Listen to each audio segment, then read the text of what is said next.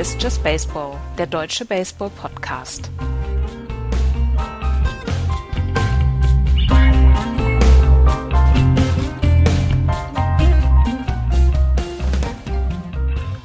Das All-Star Break ist vorbei. Die zweite Hälfte der MLB-Saison ist gestartet. Hier ist Just Baseball, wie jeden Sonntag.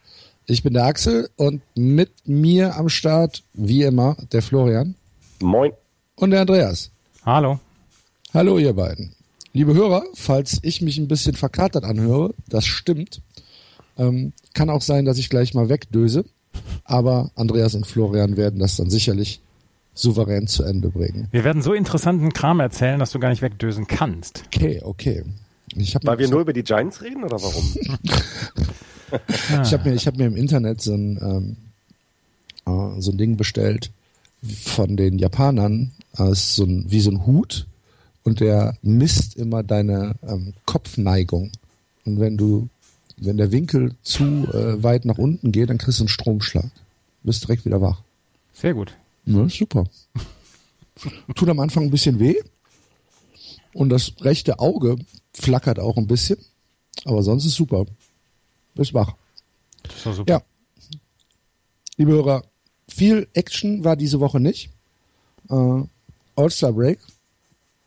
61 Home Runs äh, für, von äh, wer hat's gewonnen? Giancarlo Stanton. Ja, genau, Giancarlo Stanton. War ein Rekord. Und die American League gewinnt äh, gegen die National League das All-Star Game und hat damit das Heimrecht für die World Series für die Red Sox gesichert. Also Red Sox gegen Giants Spiel 1 in Boston. In Boston. Hab ich auch schon, so habe ich es auch gelesen. Ja. immer wichtig, immer wichtig. Ja, aber das ist ja egal. Ich glaube, die letzte World Series, die die Giants zu Hause gewonnen haben, ist 1954 wahrscheinlich gewesen. Also daher, das machen wir auch auswärts dann fett. Ah, okay. Mich, langweil, mich langweilt Florian jetzt schon. Was meinst du, was, welche Aggressionen hochkommen, wenn es tatsächlich so passiert und die Giants Spiel 6 in Boston äh, gewinnen und damit World Series Sieger werden. Dann, äh, weiß, dann könnten wir hier eigentlich dicht machen. Dann, dann werden wir hier auch dicht machen. dann ist dieser Podcast eigentlich gestorben. Gescheitert. es, war, es war eine schöne Utopie. Ja nach viereinhalb Jahren brechen diese ganzen Konflikte dann auf und wir beschimpfen uns nach dem, also im, im Dings zu Spiel 6, beschimpfen wir uns alle einfach nur noch und danach reden wir nie wieder ein Wort miteinander. Nein, da machen wir eine Pressekonferenz, wo ich dann anfange zu sagen, äh, wo ich dann anfange zu weinen und ihr dann sagt, ja, ja, jetzt kommen die Tränen wieder auf Knopfdruck. Das, oh ja, wie, wie Tic-Tac-Toe damals, ne? Tic-Tac-Toe, genau. das wird die große, das wird das große Ding 2016. Ja. Aha. Anfang November 2016. Merkt euch jetzt schon mal den Termin. Save the date. Ja, genau. Ich hätte, hättest du mich gefragt, ich hätte tatsächlich vergessen, äh, wer das Home Run Derby gewonnen hat. So spannend war das. Ja, ich hab's vergessen. Wieder vergessen. Ja. Ja. ja. gut. Aber dennoch einen kurzen Überblick. Es äh, ist ja jetzt seit Freitag wieder normaler Ligabetrieb und wir gucken einfach mal, wie es steht und wollen dann heute ein bisschen in die Zukunft blicken, Richtung 1. August, Richtung Trade Deadline und äh, wollen uns vielleicht mal an diesen Hauptcontendern, die wir im Moment haben, Richtung Playoffs so ein bisschen entlanghangeln und gucken, wer muss wo noch was tun, womit rechnen wir und äh, wer gibt vielleicht ab. Äh, in der American League East führen weiterhin die Baltimore Orioles zwei Spiele Vorsprung vor den Red Sox mit 53, 36. Dahinter die Red Sox nach zwei Siegen gegen die Yankees 51, 38. Die Toronto Blue Jays 51, 42. Die New York Yankees negativ wieder 44, 46 und am Tabellenende die Tampa Bay Rays 34, 56, 19,5 Spiele hinter den Orioles zurück. Die große Geschichte in der American League East war sicherlich äh, der Trade der Boston Red Sox Anfang der Woche, äh, nee, wann war es? Gar nicht wahr, am, am Donnerstag war Donnerstag war es, ja. Ja, Donnerstag. Drew Pomeranz aus äh, San Diego ist verpflichtet worden, Starting Pitcher, hat über 100 Innings dieses äh, dieses Jahr schon gepitcht, hat ein ERA im mittleren Zweierbereich, ich habe ihn jetzt nicht genau vorliegen, ich glaube 2,54 irgendwie sowas, ähm, eine hohe äh, Strikeout Ratio und ist äh, sicherlich eine äh, eine Addition zum äh, Starting Pitching, was die Red Sox sehr, sehr dringend gebraucht haben, Andreas. Ja, definitiv. Und Dave Dombrowski hat einfach überhaupt keine Faxen mehr gemacht. Er hat die äh, Situation genutzt. Er hat gesagt, hier All-Star Break nutzen wir jetzt mal und schauen mal, wen wir kriegen können. Und er hat dafür einen relativ hohen Preis bezahlt. Anderson Espinosa gilt als einer der besten äh, Pitcher, der besten Prospect-Pitcher die es im Moment gibt. Er ist erst 18 Jahre alt, deswegen wissen wir noch überhaupt nicht, ob er sich in zwei Jahren den Arm ausgerissen hat oder in drei Jahren gar nicht mehr äh, pitcht, sondern er ist im Moment, ähm, er ist im Moment im Farmsystem der, der Red Sox gewesen und galt halt als eines der größten Pitching äh, Prospects in der Liga und das größte Pis, Pitching Prospect bei, den, bei den Red Sox.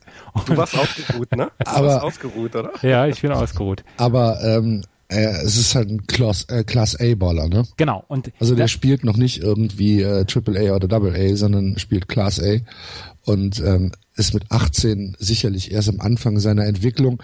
Ist halt immer so ein Gamble, ne?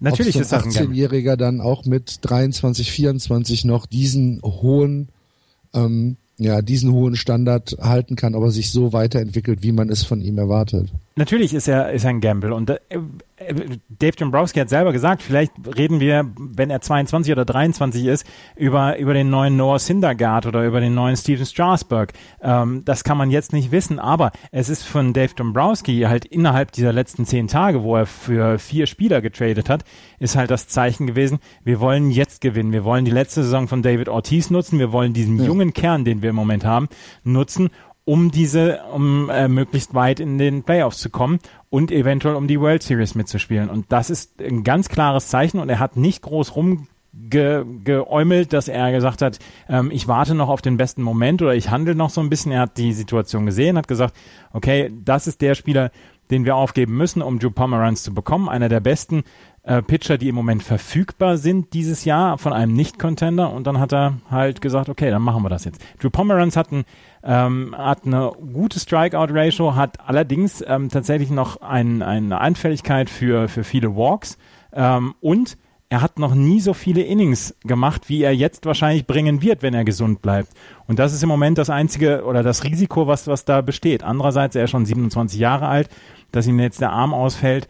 Davon ist jetzt erstmal nicht auszugehen und er hat drei Starts vor, dem, vor der Trade Deadline noch vor sich. Also Dave Dombrowski kriegt ja auch eine ganze Menge dieses Jahr und Ja. beziehungsweise die Red Sox kriegen eine ganze Menge dieses Jahr auch von, von Drew Pomeranz noch.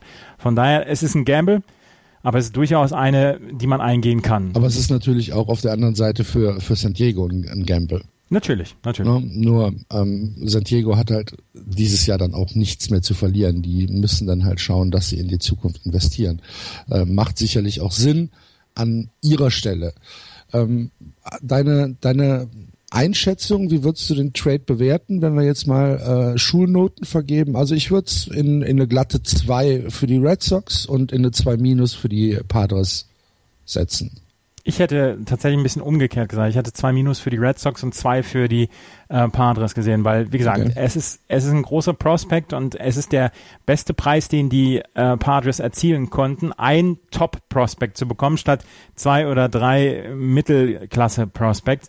Und deswegen hätte ich jetzt gesagt, okay, das ist eine 2 für die, für die San Diego Padres und eine 2 minus für die Red Sox. Er wird als das erste Mal gegen die San Francisco Giants pitchen. Mal gucken, was wir am 1. August dann sagen werden. Ich Florian, glaube- deine Einschätzung? Also ich finde, ich habe das selber jetzt miterlebt, einen Prospekt abzugeben, um jetzt zu gewinnen. Das war damals Zach Wheeler für Carlos Beltran. Das ist überhaupt nicht gut gegangen. Es war gut ein Feldspieler, kein Pitcher. Ähm, jetzt fehlt Zach Wheeler. Und damals hat man gesagt, na ja, in drei Jahren, da werden wir mal sehen, wie das denn ist. Ja, es ist genau das. Äh, Jeff Samacha musste für viel Geld geholt werden. Ähm, Johnny Cueto musste für viel Geld geholt werden. Ähm, und es fehlte diese, genau diese Stelle, die man da hätte ersetzen können mit einem jungen Pitcher. Jetzt ist ja Tommy John äh, Surgery gewesen jetzt bei den ähm, New York Mets. Klar, das wusste man vorher nicht, aber ich würde den Transfer drei schlechter, drei und schlechter, vielleicht sogar eine drei minus für die ähm, Red Sox nehmen, weil ich glaube, dass ein Pitcher mehr die ähm, das Team nicht so viel besser macht, um in der World Series zu bestehen. Da fehlt es dann eben vielleicht doch noch mehr noch. Ähm, und dafür so einen guten Prospect abzugeben, würde ich eher in Richtung 3 tendieren. Es ist jetzt kein sauschlechter Trade, um Gottes Willen, aber eher so Richtung 3, 3 minus für die, für die Red Sox und für die Padres, so wie ihr auch gesagt habt, 2 minus 2. Ähm, man weiß, das, ist, das Risiko ist groß bei so einem jungen Spieler, wie er nachher werden wird. Ähm, aber so euphorisch würde ich ihn nicht bewerten. Ähm, aber wenn jetzt eins und zwei in der Starting Rotation gut besetzt sind und er sich da ähm, reinspielen kann, ich weiß nicht, wie er mit der American League dann zurechtkommt. Auch diese Umstellung klingt blöd, aber das muss man erstmal machen. Ähm, das wird man dann sehen und, und dass er vielleicht für einen tiefen Playoff-Run dann sorgen kann, glaube ich ja, aber da macht sie jetzt nicht mehr noch zum Contender. Da fehlt vielleicht noch was. Da müsste vielleicht noch ein Trade jetzt kommen, meiner Meinung nach. Aber das, besprechen, das besprechen wir ja gleich noch. Andreas, hast du ähm, von äh, Michael Kopeck mitbekommen? Ja, 105 Meilen hat er geworfen. Ne?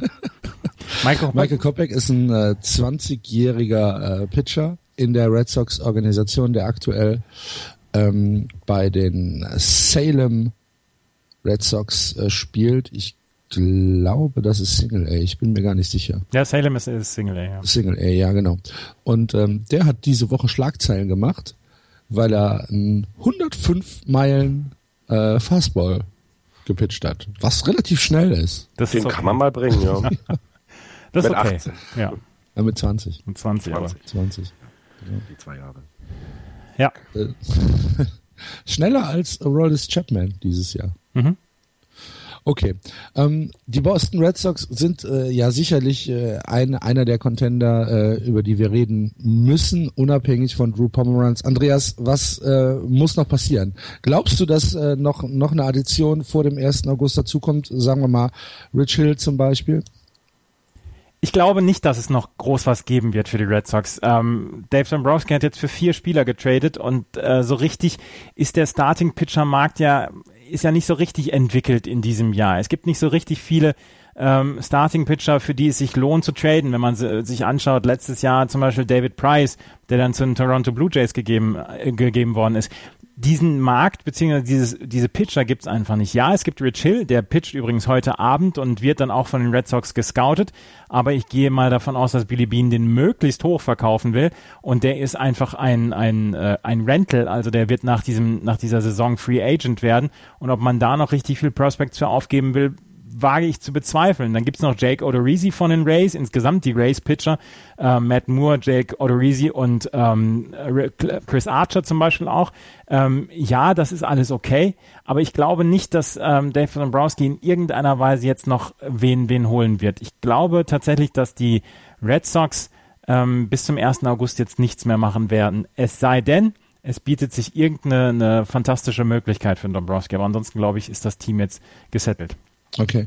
Magst, um, ähm, magst du kurz nochmal sagen, du hast gesagt, vier Spieler sind jetzt getradet worden. Ich habe das tatsächlich nicht so mit. Ihr habt jetzt äh, Pomeranz geholt und ähm, wen noch? Aaron Hill von den ähm, Brewers.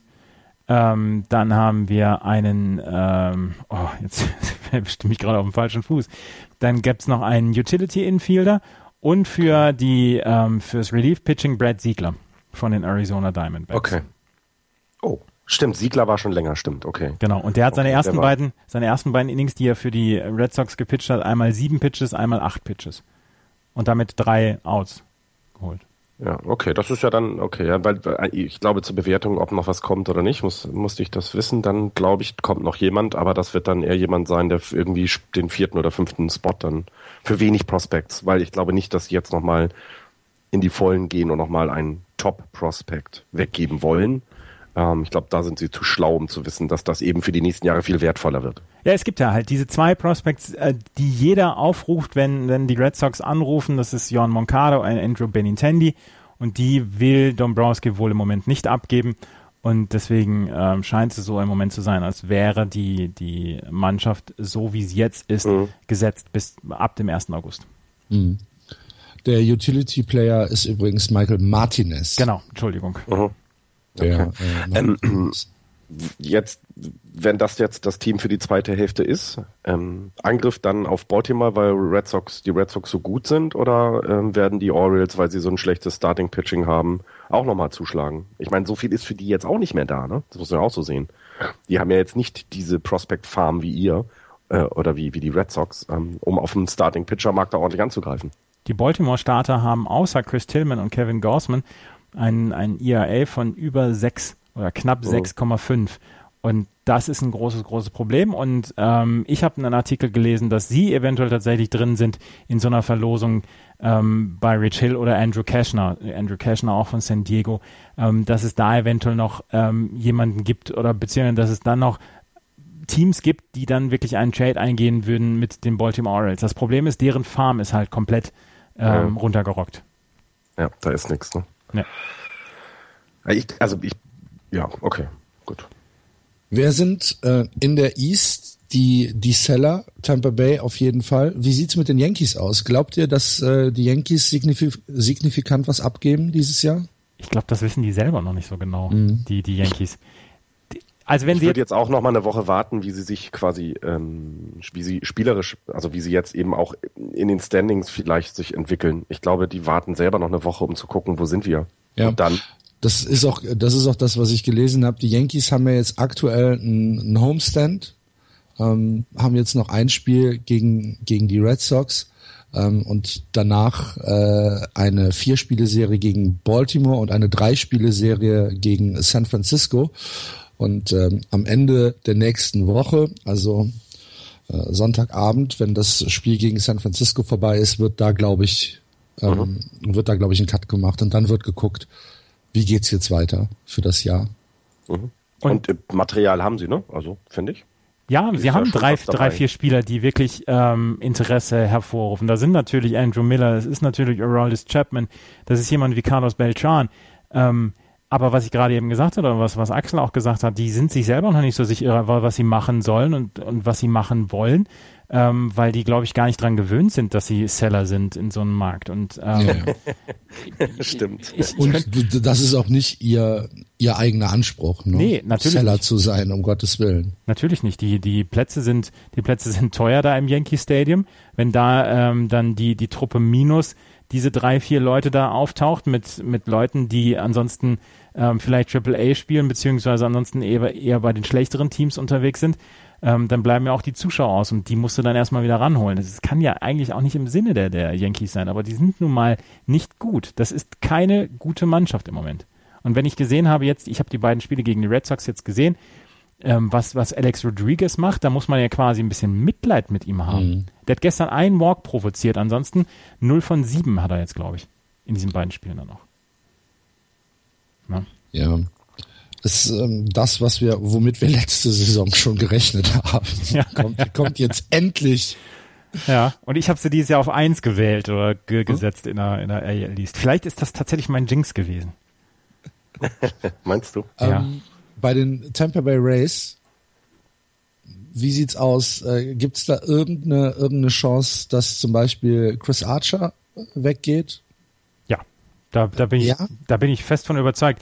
Das Problem ist halt, dass Chris die Archer bei den Giants. Hm. Das, das Problem ist halt, dass die, ähm, dass die, Gi äh, dass die, die, die Rays so absurd schwach sind seit ein paar Wochen, dass die, äh, dass die Rays sich dann auch denken müssen, ja, was, was, was machen wir jetzt mit dem Kram noch? So richtig, was passiert halt in den letzten Wochen nicht. Die haben, ich weiß gar nicht, wie, wie viele Spiele sie in, von den letzten 30 verloren haben. Ich glaube 25 oder 26. Das ist einfach unglaublich schlecht, was die machen. Und deswegen, meiner Meinung nach, ist die Chance jetzt gut, gerade wo es diesen, diesen schwachen Starting-Pitching-Markt gibt, diese drei Leute, Chris Archer mit Moore und Jake Odorizzi, dann wirklich äh, umzuwandeln in Prospects, dass man nächstes Jahr es einfach wieder aufs Neue versucht. Und ähm, ja. Die Sache ist, die sind alle drei relativ billig vom Gehalt her, ne? Ja, genau. Chris Archer verdient knapp über eine Million. Jake Odorizzi die Hälfte 522.000 und Matt Moore verdient 3,1 Millionen. Das ist ja für Big Market Teams ist es ja, ähm, das ist ja fast unwürdig einzusetzen, solche Leute. Sie wissen aber auch, weil der, weil der Starting Pitcher Markt so schlecht ist, dass sie ordentlich aufrufen können, was Prospects angeht. Ja, ja, ich glaube, nee, das nee, ist das so ein bisschen die andere Seite. Ich meine, ich meine halt einfach, dass dieses, dass das Gehalt ähm, einfach keine Rolle spielt. Wir haben, ja. wir haben ja manchmal einfach die Sache, okay, wer, den, den könnten wir uns zwar gut vorstellen, dass er weggeht, aber wer bezahlt dem genau. denn jetzt noch 16 Millionen oder was weiß ich für die Saison? Ne?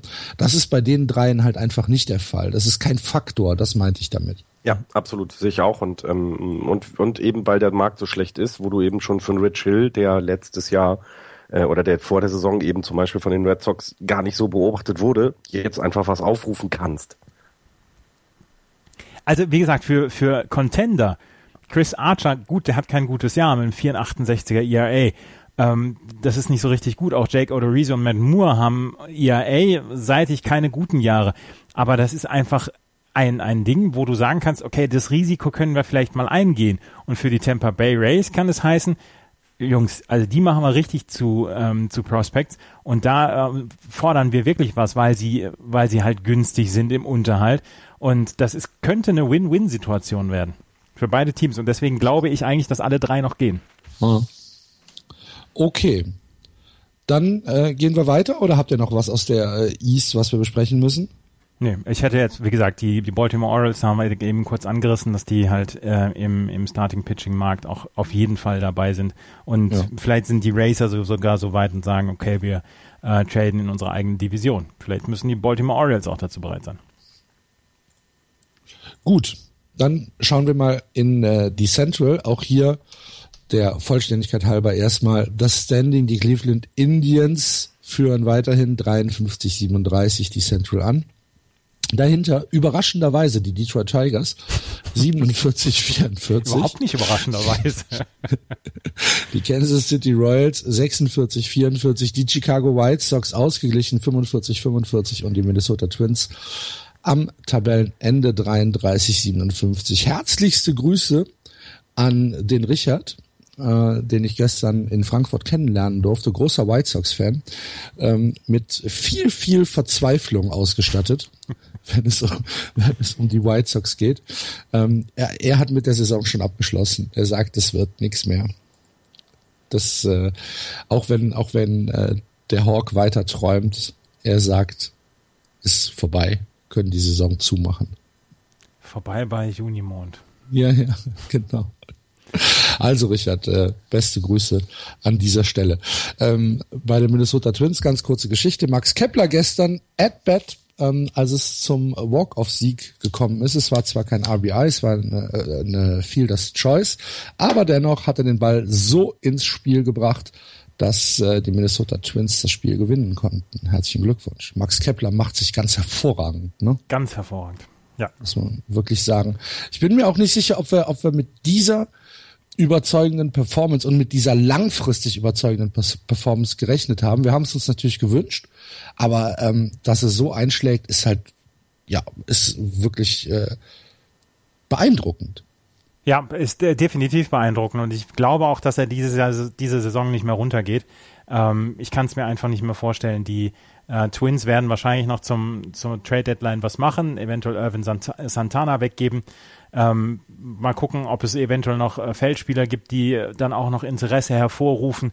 Aber insgesamt muss man sagen, dass was Max Kepler hier macht, das ist wirklich super und wirklich gut. Also es ist noch nicht, es ist nicht überragend oder so, aber es ist richtig, richtig gut. Und damit hat man nicht gerechnet. Und ähm, deswegen kann man auch durchaus davon ausgehen, dass er jetzt bis zum Ende der Saison dann in der Big League bleibt. Und dann schauen wir mal, wie es nächstes Jahr dann weitergeht.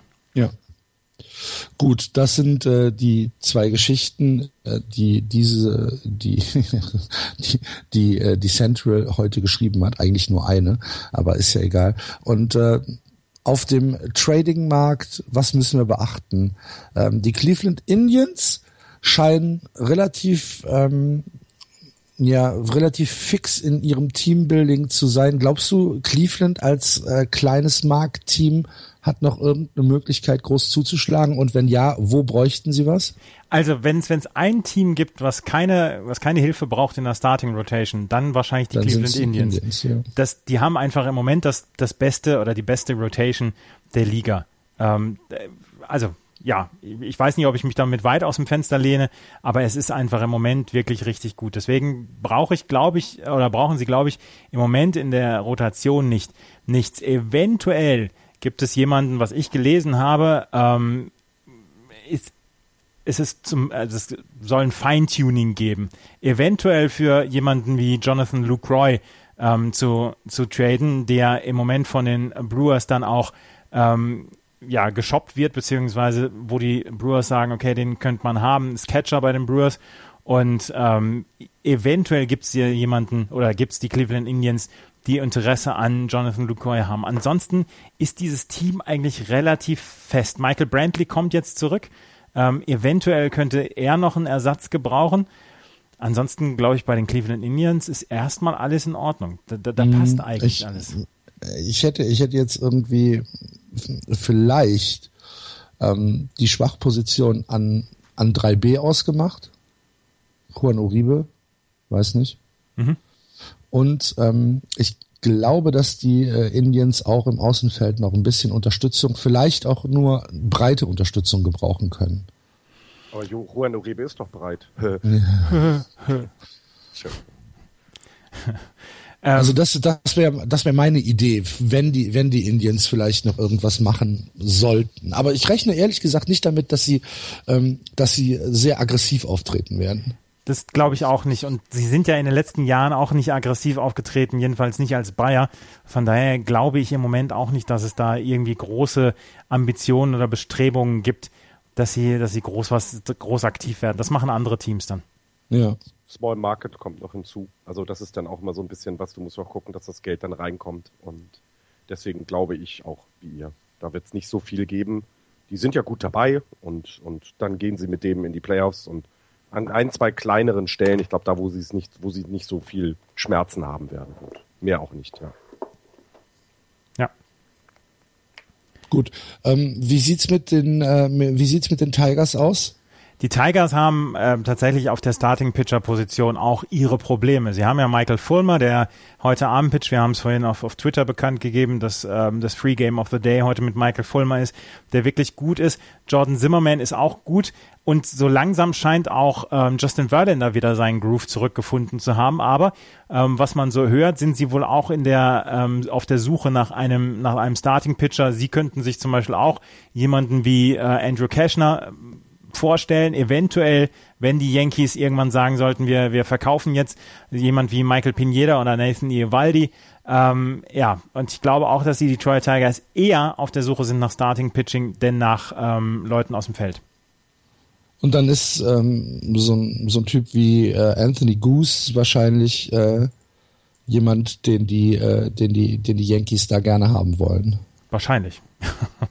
Davon ist auszugehen. Sie werden, ja, wir müssen ja immer noch dann auch sagen, ähm, die, ähm, die, die Yankees sind nicht so richtig erfahren, ähm, was so, was so was Teambuilding, was Teambuilding angeht und was das Auffüllen der Farm angeht. Aber da gibt es sicherlich ein paar Prospects, die sie interessieren könnten und ähm, ja. Ja, also Goose, ähm, Buck Farmer ist, glaube ich, äh, jemand, den viele Leute auf dem Zettel haben. Also die ja. Top Prospects bei den Detroit Tigers werden im Moment Bo Burris, Derek Hill, Kristen Stewart, Michael Gerber genannt, ähm, unter anderem. Das, das, okay. das, sind Leute, die natürlich dann auch äh, Interesse hervorrufen. Ob die Detroit Tigers dann wirklich bereit sind, diese abzugeben, ähm, ist dann noch eine andere Geschichte. Aber ähm, ja, die Yankees wären sicherlich, also für Nathan Iovaldi kriegst du keinen Top Prospect. Äh, dasselbe gilt für äh, Michael Pineda. Tja. Wie gesagt, die Yankees müssen sich jetzt erstmal selber im Reinen darüber werden, ob sie abgeben wollen. Wenn sie abgeben wollen, könnte es tatsächlich für, für die Detroit Tigers heißen, okay, wir gucken mal, was mit Iovaldi oder, oder Dings geht. Okay. Und äh, die dritte Mannschaft in der Verlosung sind die Kansas City Royals, die ähm, ja, ich sag mal, keine schlechte Saison, aber eine äh, sehr durchschnittliche Saison bisher äh, spielen, sind äh, immer so um die 500, knapp drüber, knapp drunter. Und ähm, jetzt ist die Frage, greifen Sie nochmal Richtung Cleveland an? Müssten Sie aber auch ein bisschen was tun, denn Sie haben ja eigentlich das beisammen, was Sie letztes Jahr so weit gebracht hat. Ähm, und irgendwie fällt es mir schwer zu sagen, stell doch an der Schraube noch was um, dreh hier an dem Rädchen und die Royals sind wieder der Contender wie letztes Jahr. Das ist also mir fällt jetzt nichts ein, wo ich sagen könnte, wenn die das machen, den Spieler bekommen oder die Position verbessern, dann geht es auch richtig los, weil mir dafür Cleveland auch zu, ja, st ähm, stabil wirkt. Deswegen finde ich es bei den Royals sehr, sehr schwierig und auch die Farmen in den letzten Jahr, letzten Jahren etwas runtergerockt ähm, durch die vielen Trades, die sie gemacht haben, die sie so gut gemacht haben, die sie zum World Series Gewinner gemacht haben, aber dann war es das ja auch. Sie haben ja, die, die, die Royals haben halt großes, großes Verletzungspech, ja, ne? Genau. Klar.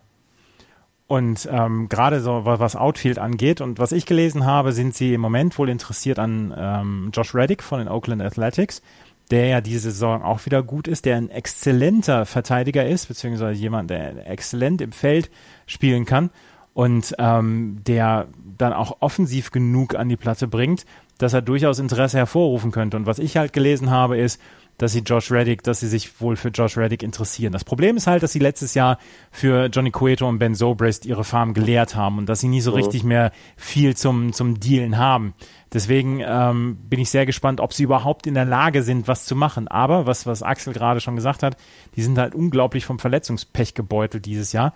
Und ähm, da müssen sie halt erstmal mit, mit klarkommen. Und ob sie das so richtig schaffen, das bleibt die Frage. Und im Moment bin ich noch nicht so ganz überzeugt, ob sie in irgendeiner Weise ähm, dann tatsächlich dafür sorgen können, ähm, dann wirklich nochmal einen Trade zu machen. Vielleicht müssen sie mit dem auskommen, was sie jetzt haben. Ja, ich würde dir da eher zustimmen. Ich glaube auch nicht, dass die Royals groß im Markt mitspielen dieses Jahr. Wade Davis ist zurück.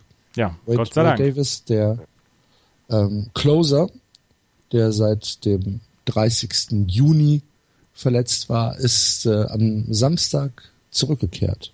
Herzlichen Glückwunsch. Ja, und ich, ich sehe es aber auch so, also ich glaube auch, dass Kansas City versucht, das da zu tun, vielleicht an ein, zwei kleinen Stellen, weil sie eben nicht so viel, so viel Möglichkeit haben wie andere Teams, was die Farm angeht, dass sie da einfach vielleicht ein bisschen Tiefe mit doch ins Outfield bringen und dann nächstes Jahr schauen.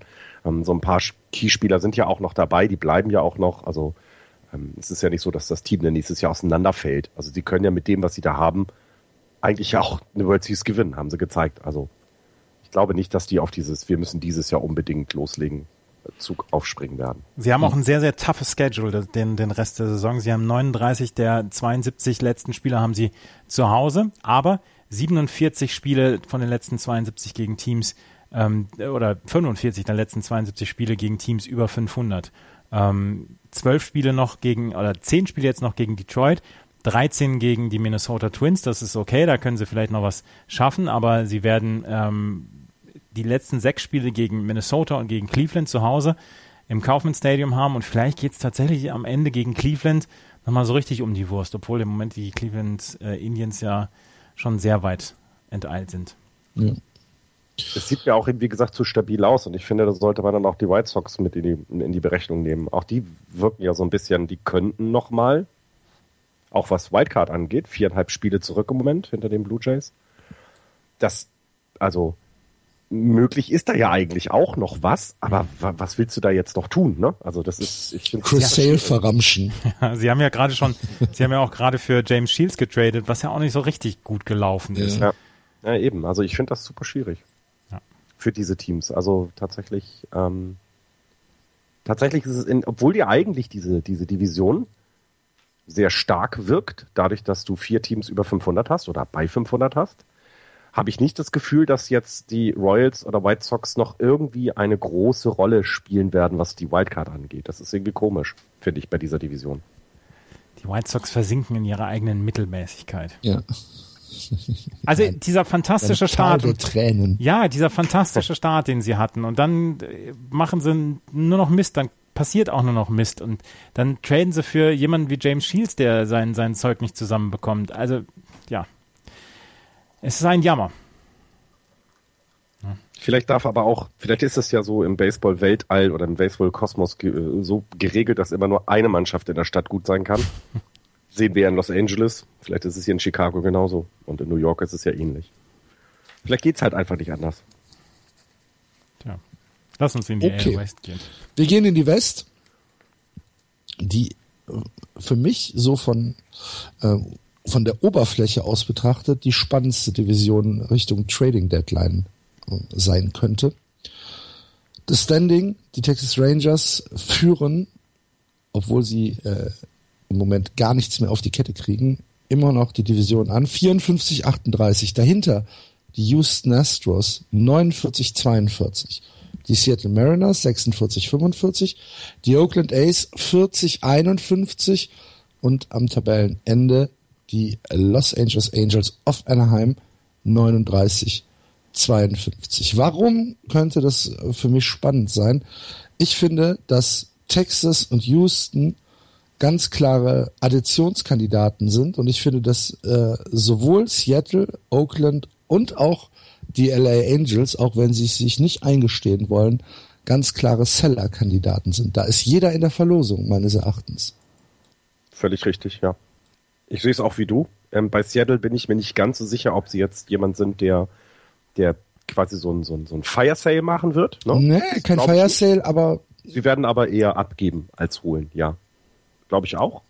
Ähm, bei Oakland ist es klar. Also dafür, das haben die auch schon, ich, also das haben sie auch schon deutlich gemacht. Und Los Angeles muss irgendwann mal anfangen, sich zu überlegen, wie geht's weiter. Und damit, da würdest du mit anfangen, wenn du ein bisschen deine Farm wieder stärkst. Und das kannst du, indem du vielleicht ein paar Starting-Leute, ähm, die gebraucht werden, irgendwo abgeben kannst. So ein Outfielder zum Beispiel. Ihr wisst, wie ich es hasse, euch zu widersprechen. Aber die Seattle Mariners werden nicht abgeben. Die sind nur vier Spiele hinterm Wildcard-Platz entfernt.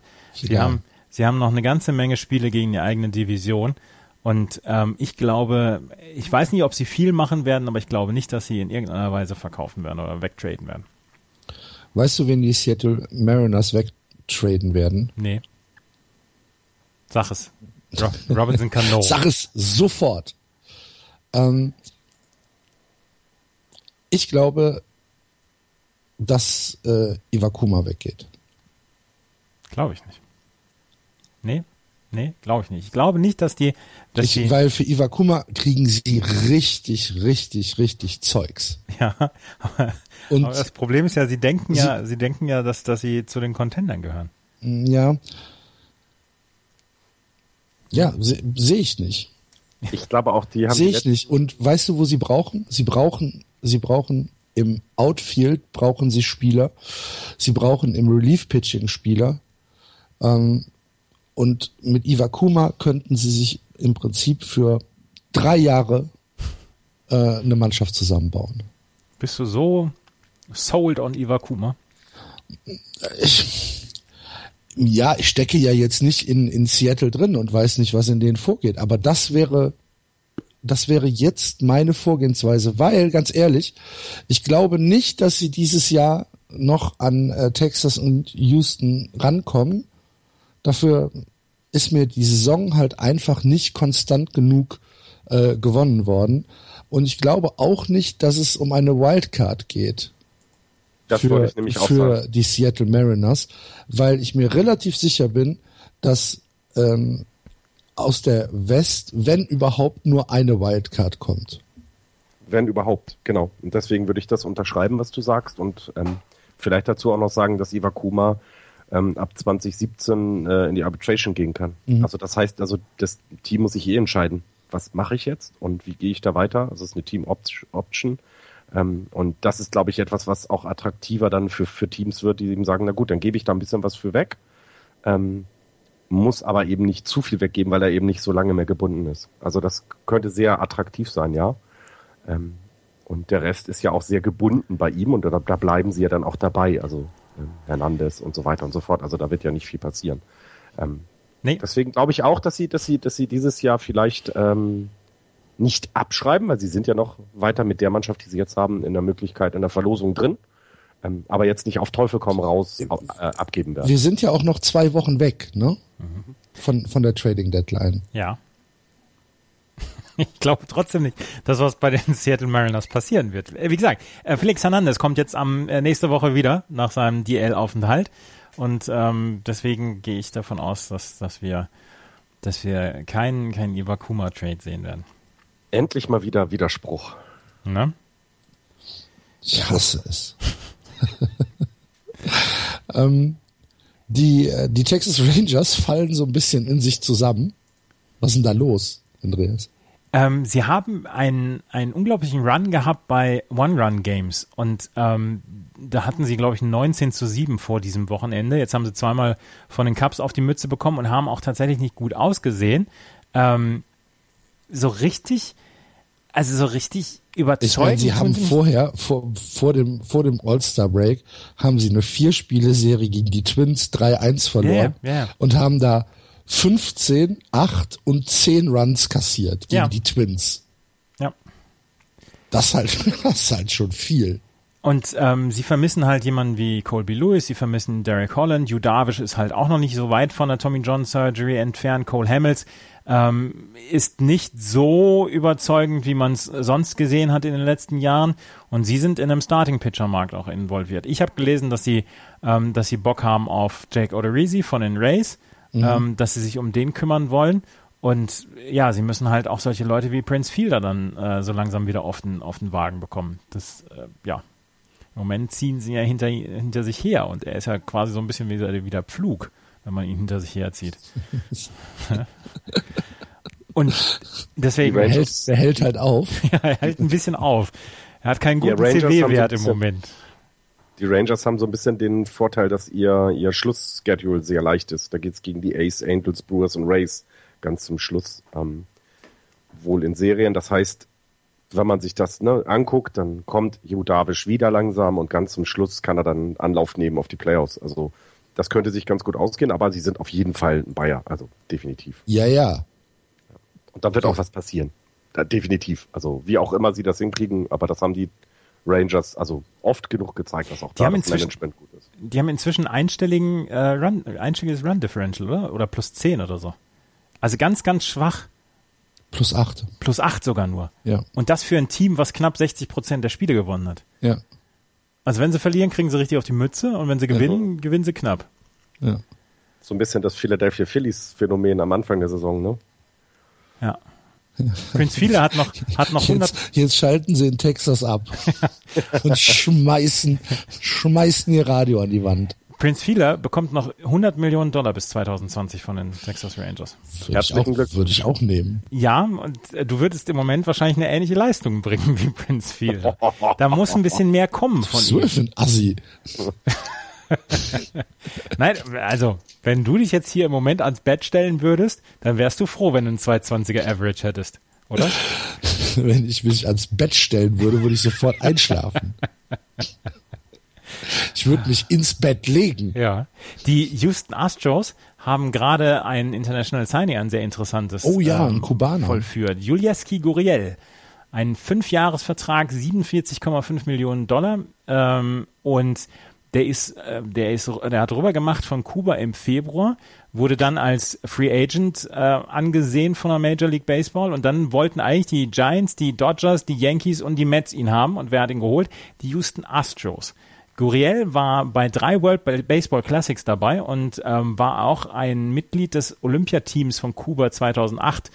Er ist eigentlich entweder Third Baseman oder Second Baseman und er scheint in Kuba alles zerstört zu haben mit seinem Schläger. Und deswegen ähm, haben die Houston Astros sehen das so ein ganz, ganz, ganz kleines bisschen als, als Aktion, des, des, äh, der, der Trade Deadline für sich. Also äh, damit haben sie eine, eine Outfield- oder Infield-Position für sich besetzt, weil sie, man glaubt allenthalben nicht, dass er lange in der Minor League bleiben wird, sondern der ist zwar seit letztem Jahr äh, Oktober wohl ohne At-Bats gewesen, weil er halt weil er die Saison zu Ende war und dann ist er im Februar ist er in ähm, ist er in die USA rüber aber er scheint wohl nicht so richtig viel zu brauchen, um vielleicht dann tatsächlich ein Teil der Big League zu werden. Und 47,5 mhm. Millionen Dollar für fünf Jahre ist ja auch schon mal ein Wort.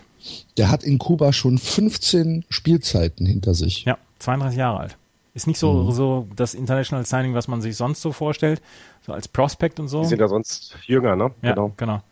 Was, was, was interessant ist, ist ja, dass sein Bruder mit rüber ist damals aus, aus Kuba, Lords oder Lourdes Guriel äh, Jr. Und ähm, da wird jetzt auch spekuliert, dass die Ost Astros auch planen, ihn dann ebenfalls auch zu kaufen. Also die müssten ihn irgendwie anders raus aus dem International Bonus Pool irgendwie rausholen, weil da irgendwie und da noch andere Regeln galten bei ihm. Ähm, da wäre ja lustig, wenn sie dann den äh, zehn Jahre jüngeren Bruder mitnehmen und der große alte Mann dann auf ihn aufpassen kann, dass er in Houston nicht in die falschen Kneipen abbiegt und ähm, dann vielleicht auch als Prospect den Astros in der Zukunft hält. Das wäre eine super, super Sache. Ja. Ja. Statistik, in 15 Jahren in Kuba äh, hat er insgesamt einen 3,35er Betting Average. Kann man machen. 250 Home Runs und 1018 RBIs. In der letzten Saison hat er einen glatten 500er Schnitt geschlagen. in 49 Spielen allerdings nur. Mit äh, 15 Home Runs und 51 RBIs. Das hört sich sehr solide an. Da würde ich aber erstmal Pete Rose bewerten lassen, wie die Liga ist in, in, auf Kuba, weil sonst, also das ist ja der Maßstab, wo man dann sagen kann, das passt oder das passt nicht. Ja. Houston ist auf jeden Fall sehr, sehr äh, ecstatic darüber. Ja, bestimmt. Und wenn jetzt, sollte jetzt noch Dallas Keuchel seine Form von letztem Jahr zurückfinden und vielleicht dann auch ähm, Mike Fires und ähm, Dings hier, ähm, Colin McHugh ihre Form finden, dann könnte es tatsächlich noch was werden mit Houston, Houston Astros. Und dann kommt ein Tweet wieder von mir und dann mache ich ja. alles kaputt. Na? Ja. Mike Fires on Fire. ja, aber hier, der Julieski Gurel hat letztes Jahr Zahlen abgeliefert wie Sandy Leon dieses Jahr. Ne? Wer? Sandy Leon. Ja, ich weiß. Andreas. ist ja gut. Wir sind alle die Kings of Leon. So, Los Angeles. Spannendes Thema. Sie werden Mike Trout verramschen. Meinst du? Nach Quatsch. Ich wollte, ja, was weiß ich denn? Natürlich was in deinem, in deinem edlen Kopf vorgeht. In meinem also, wirren Hirn. ähm, also, wenn man sich das mal anguckt, ich habe jetzt gerade einen Artikel gelesen gehabt, wo die ähm, Farm Systems mal gerankt worden sind und da wird, da werden die Engel Engel auf Platz 30 gewertet. Ja. Die müssen ja. etwas tun. Das ist klar. Aber was? Weil die sind ja an allen Ecken und Enden mit Handschellen oder irgendwo festgekettet und können sich nicht bewegen und die Prospects einsammeln. Ich habe ich hab keine Ahnung, wie die das, wie die aus diesem, aus diesem Loch, in dem sie im Moment sind, rauskommen können. Ich habe keine Ahnung. Da, da muss, da muss jemand hin, der Ahnung hat. Vielleicht. Keine Ahnung. Ich, ich weiß es nicht. Also nicht du. Nein, auf gar keinen Fall. Ich würde ja Mike Trout traden und dann würden sie mich wegjagen. Für zwei ja, wahrscheinlich. Also wenn man sich, wenn man sich zum Beispiel mal das, ähm, das Pitching anguckt, wen hast du da, den du wirklich, wo du wirklich richtig Kohle für bekommst? Das ist der einzige, ist der, der im Moment Interesse hervorruft, ist Hector Santiago tatsächlich, der schon drei Spiele hatte, wo er zehn Strikeouts und ähm, null Walks hatte. Okay, aber Hector Santiago hat ein äh, 4,27er ERA. Mhm das ist jetzt äh, unten äh, 1,27er Whip. Das ist jetzt nix, wo ich sagen würde, okay, dafür verkaufe ich Haus und Hof. Haus nee. und Hof nicht, aber vielleicht mal ein Prospekt, dass deine Farm von Platz 30 auf Platz 29,5 kommt. Ich weiß es nicht. Irgendwas muss ja passieren. Das ist ja auch der so, Vorteil. Nee, nee, nee, ich meine jetzt nicht aus Los Angeles Seite, sondern ähm, aus, so, aus Käuferseite. Aber von Käuferseite ist das, was, was den Angels ja entgegenkommt, was wir hier schon ein paar Mal gesagt haben, ist, dass es nicht so richtig viele Starting Pitcher gibt, die den Unterschied machen. Und deswegen gibt es hier vielleicht da ein oder zwei Teams, die ein bisschen höher einkaufen für jemanden wie Hector Santiago, der mit einem 427er ERA rumläuft. Was mit Jared Weaver? Was mit Matt Shoemaker? Ja, das sind alles Namen, die du da reinwerfen kannst. Wie gesagt, ich habe nur gelesen. Ja, entschuldige bitte mal, darum geht es doch, oder nicht? Ja, natürlich. Aber ich habe nur, ich, ich wollte damit doch nur sagen, dass ich nur bis jetzt Interesse gelesen habe an Hector Santiago. Schlag. Also lass uns noch mal ganz kurz das mit dem ERA kurz vergleichen. Also der so hochgelobte David Price hat ein ERA von 4.34. Wer lobt Weit denn? Was, was, was fängst du denn schon wieder an zu stenken? Nein, aber nein, der so hoch, nein, das war jetzt nicht böse gemeint. Und Hector nee. Sanchez hat 4,27. Also so weit weg und ich glaube, für David Price bekommt man auch noch was, wenn man ihn was natürlich nicht passieren wird, auf den Markt werfen würde. Deswegen glaube ich, dass es für Hector Santiago was geben wird. Und es reicht den Angels ja vielleicht schon, wie gesagt, wenn sie einen halben Platz in dem Ranking hochkommen, damit sie mal anfangen. Irgendjemand muss dann mal den, den Start machen, einen Schritt gehen. Und sie haben ja auch Tim Linzekamp, von daher. Ja. Und das noch dazu. Das ist ja die Zukunft des, der Franchise. Willen. Der ist auch mit, mit Albert Puchholz zusammen. Mhm. Wo geht der hin? Irgendwo. Bei den, bei den, ähm, bei Infield und Outfield glaube ich nicht, dass du da in irgendeiner Weise Bewegung haben wirst. Bei den Angels, ich glaube tatsächlich, dass sie, dass sie äh, ihre, ihre Pitcher wie Sauerbier anbieten werden und dann mal gucken, wer, wer zugreift. Wie gesagt, ja. es ist ein, es ist ein Verkäufermarkt. Ja. Das, und das könnte, das könnte ja dann, um es mal wieder aus dem Lächerlichen, äh, was ich da gerne bei den Angels mag rauszuziehen, das könnte natürlich auch die Chance für die Angels zu sein, äh, äh Angels sein, ähm, ein bisschen was in der Farm wieder aufzubauen. ähm, um vielleicht auch für die Zukunft dann Leuten, die kommen wollen, zu sagen, pass mal auf, in zwei Jahren ist es dann soweit und Mike Trout ist dann 25 oder ist er 23 in zwei Jahren, ich weiß es gar nicht.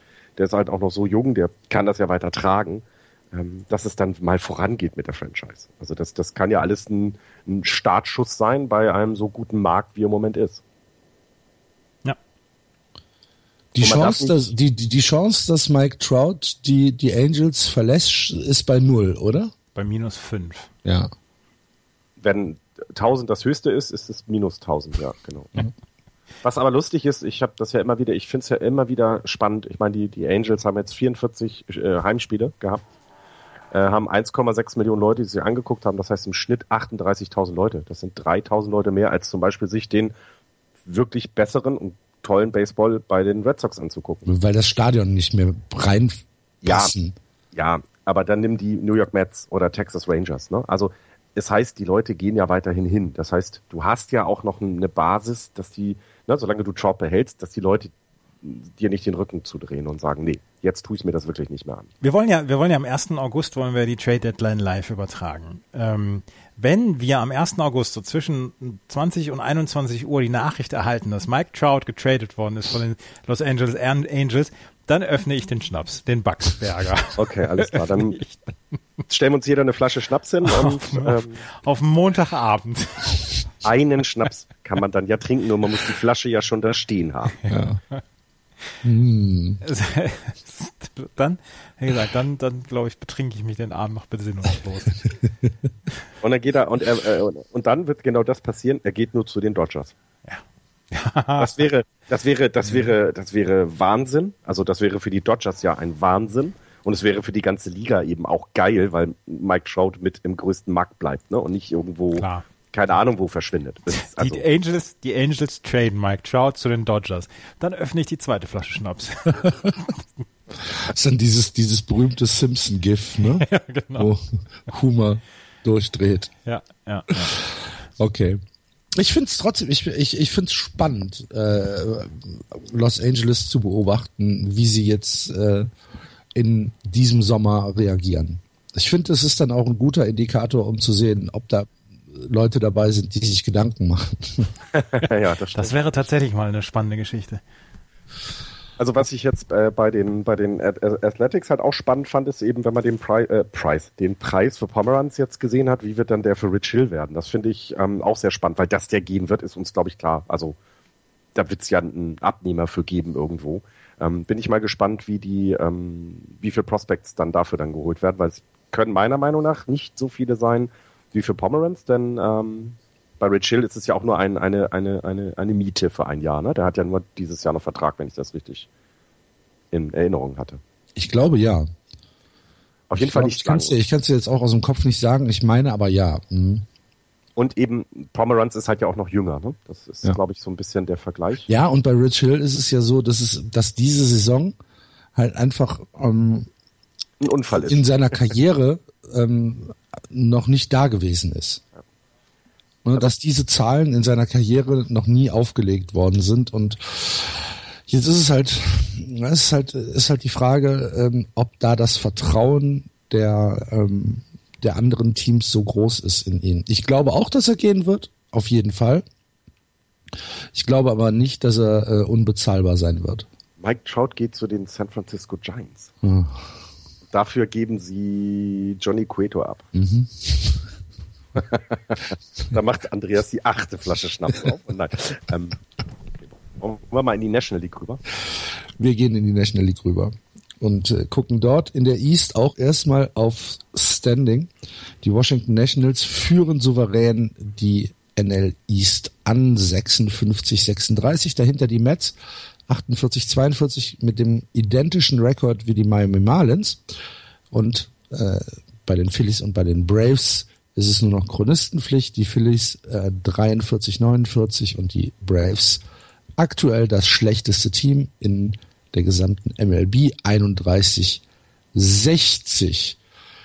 Ähm, bei den Nationals ist, glaube ich, gar nicht so viel zu, zu tun. Ich finde viel spannender, wie die Mets jetzt umgehen mit ihrer aktuell beschissenen Situation. Was also glaubt ihr passiert bei den Mets? Ähm, Bei den geizigen Mets. ich, wenn ich, wenn ich kurz noch die Nationals wieder in, in, in, in die Runde werfen darf, doch, da wird noch etwas passieren. Das Bullpen wird noch ähm, vermutlich verstärkt werden. Okay. Da haben sie so leichte Schwächen und ähm, schielen da in Richtung Hauptstadt, äh, äh, Richtung Hauptstadt, das sind sie ja, schielen aus der Hauptstadt Richtung New York, so rum. Ähm, weil auch da habe ich einige Berichte gelesen, dass man sich Chapman und Miller ganz Ja. genau anguckt, ob, ob man äh, damit einsteigen kann. Das ist aber auch, glaube ich, alles, da hast du recht. Und bei den Mets ist eine Situation, die, eieiei, ich habe keine Ahnung, was man zu den Mets jetzt noch sagen soll. Du hast es zusammengefasst mit geizig oder gesagt, ich, ich weiß nicht. Harvey weg, Zach Wheeler noch nicht wieder zurück, sodass du ähm, davon ausgehen kannst, da wird der Starting äh, äh, Pitcher Job vielleicht weiter vergeben. Eine ganz super schwierige Situation. Die Offensive hängt nur an einem Mann, Jonas Cespedes, und der Rest, ja. Also ich bin ja tatsächlich sehr gespannt, ob sie in irgendeiner Weise noch was mit dem Starting Pitching machen wollen, weil eigentlich äh, ist ja, wir haben immer darüber gesprochen, dass, dass die Mets mit das beste Starting Pitching haben, aber du hast es gerade gesagt, mit Harvey, äh, Zach Wheeler, dann haben sie mit Noah Syndergaard ja auch seine Probleme oder ihre Probleme. Ähm, letzten Endes, was, was ich gelesen habe, dass sie auch jemanden brauchen, äh, einen Late Inning Reliever, also jemand, der wirklich ähm, die Arbeit von jemandem wie Addison Reed oder Juris Familia noch abnehmen kann. Die beiden sind extrem viel genutzt worden in dieser Saison von den New York Mets und deswegen hat man sich wohl überlegt, okay, da könnte man tatsächlich nochmal gucken, ob man nicht eventuell jemanden ähm, eventuell jemanden bekommen auf dem Reliever-Markt. Wie gesagt, der ist relativ heiß umkämpft, weil da wollen alle was und ich gehe auch davon aus, dass die Chicago Cubs zum Beispiel ähm, Chicago Cubs natürlich was machen wollen, aber ähm, ja, ich bin sehr gespannt, was die Mets machen. Also, dass das Starting Pitching auf einmal eine, eine, eine Sinnkrise hervorruft bei den Mets, damit habe ich vor einem halben Jahr noch nicht gerechnet. Nee. Wobei wir ja schon gesagt haben, dass Harvey und Syndergaard ihre Probleme haben. Also, dass da jetzt nicht alles rund lief, war ja klar, aber es war immer noch auf einem guten Niveau. Und jetzt durch die Verletzung reißt du da ja eine Säule ein und die kannst du eben so schnell nicht ersetzen. Denn was willst du jetzt abgeben? Ich weiß gar nicht, wie die Farm von denen aussieht, von den Mets. Da bin ich mir jetzt gar nicht so sicher. Ähm, aber jetzt, wenn sie, wenn sie wirklich was Großes haben wollen fürs Starting Pitching, müssten sie ja irgendwas aus der Offensive abgeben. Und die haben sie nicht. Da haben sie keinen Spieler, den sie abgeben können. Und wenn sie Cespedes abgeben, können sie gleich den Laden dicht machen, was die Offensive angeht. Also sind die da auch in einer ganz, ganz merkwürdigen Situation. Du gibst ja, wenn du, wenn du, wenn du Bayer bist, gibst du ja niemanden aus dem Big League Team ab für einen Trade. Genau. Das wird ja nicht Genau. passieren. Genau, deswegen, die haben sonst, wen willst du, also wer, wer würde denn dann in irgendeiner Form noch äh, Begehrlichkeiten wecken bei anderen Teams? Und du musst ja auch aufpassen, dass du eben wirklich nur Prospects abgibst. Und die haben sie nicht so viel. Also das Farmsystem bei denen ist auch äh, unter den eher letzten zehn. Als Ja, sie haben aber auch sehr, sehr viele Leute hochgeholt in den letzten Jahren, ne? Das muss man Ja, ja, klar. auch mal sagen. Ja, Aber ist denn, ist denn bei den Mets nicht ähm, die Diskussion, dass sie auch was für ihre Offensive tun müssen? Ja, natürlich. Aber ja, Ja. woher nehmen und nicht stehlen? Wer, wer ist denn auf dem Markt, der jetzt so, also die Mets brauchen ja nicht nur einfach einen Spieler und ah, super, da machen sie gleich viel besser, sondern die brauchen ja irgendwie, keine Ahnung, eine ganz neue Offensive, gefühlt. Also sie haben ja schon mit José Reyes und James Loney zwei Leute geholt für ihre Offensive, die, also was man als, als Trades, als Aktion dann bezeichnen kann. Ähm, ja. Sie müssen zusehen, dass sie, dass sie Leute wie Travis Dano, Michael Conforto wieder in, in Form bekommen. Und ansonsten, ja, Und jetzt ist Cespedes auch noch so leicht verletzt, ne? Es läuft nicht gut für die Mets, das muss man ganz deutlich sagen. Letztes Jahr in der World Series und man hat so ein bisschen gedacht, ach guck mal, da haben sie was Schönes aufgebaut, ne? So ein bisschen, ein bisschen stabiler als sonst die Jahre zuvor. Und jetzt bricht es alles irgendwie zusammen. Und ich meine, die Marlins muss man ja auch nochmal wieder mit in die Runde werfen. Ne? Wie, wie würden sie, wie reagieren jetzt die Marlins auf diese Situation? Ähm, sie sind sieben Spiele von den, von den Nationals weg. Ich glaube, das, das werden sie nicht unbedingt auffüllen. Ich, da würde ich sie als nicht so stark einschätzen. Aber sie sind ja immer noch in der Wildcard-Verlosung mit drin. Und, und, und müssen jetzt plötzlich, wir müssen sie ja auch als Bayer auftreten. Ja, klar. Ja, klar. Aber, aber wie? Ne? Ja. Also wie willst du damit loslegen? wird eine sehr spannende Geschichte Ja, die sein. Marlins haben halt das große Problem, dass sie ein geisteskrankes Front Office haben. Das ist halt, also der Jeff Loria, der ist meines Erachtens hat er nicht alle Tassen im Schrank, was der, was der über die letzten Jahre gemacht hat. Und ähm, ich habe da leider Gottes null Vertrauen in ihn. Und von hinten, von hinten drücken die Cardinals und die Pirates, was das Wildcard-Standing angeht. Also leicht ist es für das äh, Front Office dann auch nicht. Die werden da schon, die sitzen da schon etwas eher mehr unter Druck gerade. Da, dadurch, dass die, dass die National League ja wirklich ein paar Gurkenteams hat, wird das Wildcard-Rennen allerdings auch sehr, sehr lustig, wie ich finde. Also wie gesagt, du hast Miami, du hast die Mets, du hast die Cardinals, du hast Pittsburgh da noch mit bei, du hast die Dodgers noch mit dabei. Ähm, das wird lustig. Und wenn man sich das anguckt, ähm, das Schedule der, der Miami Marlins ist bewertet worden als schwerstes der National League. Also sie sind auf Platz 9 in diesem, in diesem Ranking, wo sie die, wo sie das Schedule ähm, ähm, bewertet haben. Und ich glaube, das hat dann auch noch was damit zu tun. Obwohl du so eine schlechte National League hast dieses Jahr. Ja, äh, ich will gar nicht sagen, ob sie schlecht ist, aber sie ist halt äh, nach unten hin wird sie halt immer schlechter. Also jeder kann sich doch glücklich schätzen, je mehr Spiele du gegen die Braves, Reds, Brewers, Phillies hast. Also ja. Padres, Diamondbacks, äh, Rockies. Ja, gut, okay, ja. Die, die, die ja schon das ganze Jahr. Okay, sorry, ja. Und wenn man sich das Wildcard-Standing anguckt, wenn man das mal vergleicht, ähm, fünfeinhalb Spiele sind die New York Yankees von der Wildcard weg. Ja. Damit sind sie das, keine Ahnung, also danach kommen nur noch Oakland, Angels, Rays und Twins die Liste der Wildcard-Teams, die noch irgendwie einen Einfluss haben dieses Jahr in der National League, hört bei den Pirates auf und dann fängt sie eben an. Phillies, Rockies, Padres, Brewers, Diamondbacks, Reds, Braves. Da ist nichts. Ja. Also das ist schon, und wenn du in dieser Division ähm, quasi das schwerste Schedule in den ähm, in der National League hast, dann ist das, dann ist das ein Faktor, definitiv. Ja, gebe ich dir ja recht. Ich leider Gottes haben mich die Marlins in den letzten zwei Jahren ähm, immer eines Besseren belehrt, als ich dachte, ähm, es wird, es wird, es wird, sie bauen sich was auf und dann kam der nächste bescheuerte Move. Du hast ich, bin, ich bin ja, ich bin ja, ich bin ja noch überrascht, dass Giancarlo Stanton noch in, in Miami ist. du, hast, du hast das Vertrauen verloren. Du hast also komplett das Vertrauen verloren.